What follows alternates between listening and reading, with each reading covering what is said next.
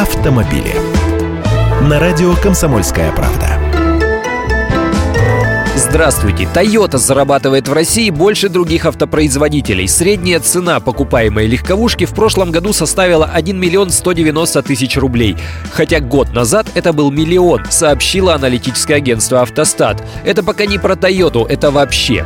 А вот больше всего на продаже своих машин заработала японская Toyota. Тут интересный момент. В число лидеров продаж автомобилей в количественном исчислении японская марка не входит. В прошлом году россияне приобрели около 10 тысяч автомобилей этого бренда, но средняя цена Toyota составила 2 миллиона рублей и суммарная выручка составила почти 200 миллиардов рублей.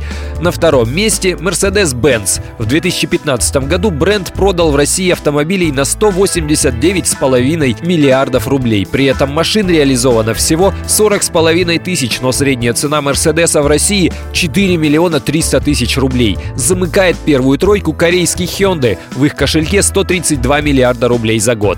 В десятку богатейших компаний-миллиардеров вошла и «Лада», она на пятом месте тольяттинцы заработали 126 миллиардов рублей в 2015 году. Вообще 67% от всей выручки на российском рынке за прошлый год приходится на первую десятку брендов. В нее входят Toyota, Mercedes, Hyundai, Kia, Lada, Nissan, BMW, Volkswagen, Renault и Audi. Вместе они заполучили триллион рублей.